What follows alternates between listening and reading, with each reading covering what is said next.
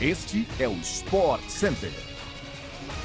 Um bom dia para você, fã do esporte. Chegamos com mais um podcast do Sport Center que vai ao ar de segunda a sexta-feira, às 6 horas da manhã, além de uma edição extra sextas à tarde. Eu sou Mariana Spinelli e não se esqueça de seguir o nosso programa no seu tocador preferido. O Sport Center também chega diariamente na TV ao vivo pela ESPN e no Star Plus. Hoje são quatro edições. Eu mesmo apresento de 11 horas da manhã, aí tem 4 horas da tarde, 8 e meia da noite e 11 horas da noite para fechar o dia.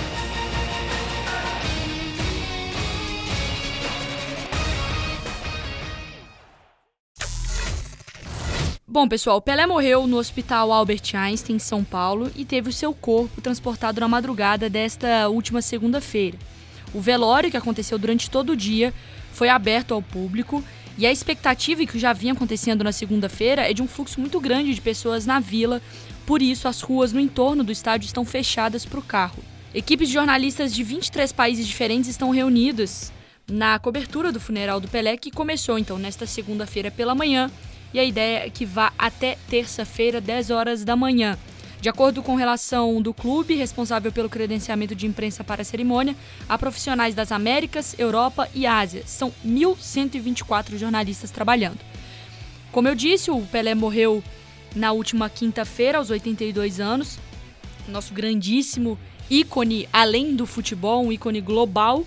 E o enterro está previsto para acontecer a partir depois então das 10 horas da manhã de terça-feira até onde vai o velório e aí o corpo será levado para um cortejo para aí sim o sepultamento no cemitério memorial de Santos. Falando agora do mercado brasileiro, o Grêmio divulgou detalhes da apresentação oficial de Luizito Soares na próxima quarta-feira na Arena. Novo camisa 9 tricolor chegará à capital gaúcha por volta de meio-dia desta terça-feira em um voo particular vindo de Montevidéu. Em seguida, ele deve ir então para o CT Luiz Carvalho e estará presente na representação do grupo de jogadores após o recesso. Os ingressos para a apresentação começaram a ser comercializados então e começaram a partir de 4 da tarde desta segunda-feira, exclusivamente no site da Arena. Sócios que possuem assento no estádio, na arquibancada norte, estão com as mensalidades em si, em dia não pagam e terão acesso com seus cartões de associação. Atuando em casa, o Brentford venceu o Liverpool por 3 a 1 em jogo da 19ª rodada da Premier League. O time de Londres abriu o placar com o gol contra de Konaté aos 18 minutos. Depois de ter outros dois gols anulados, ele ainda ampliou no fim do primeiro tempo. Na segunda etapa, os Reds ensaiaram uma reação. Aos dois minutos, o Darwin Nunes teve um gol anulado. Dois minutos depois, o Chamberlain marcou.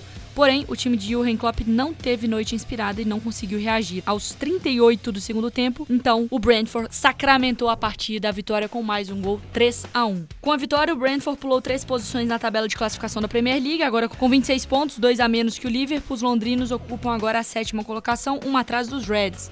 O Brentford chega agora a seis jogos sem derrota na competição, enquanto o time de Jurgen Klopp quebra a sequência de quatro vitórias seguidas no campeonato inglês.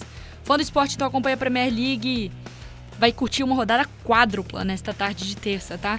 Destaque para o líder Arsenal, que enfrenta o Newcastle em Londres, para se manter no topo na tela da ESPN pelo Star Plus. É isso, pessoal. Um beijo para você. Se cuidem. A gente volta então nesta quarta-feira com mais um episódio do nosso podcast. Valeu!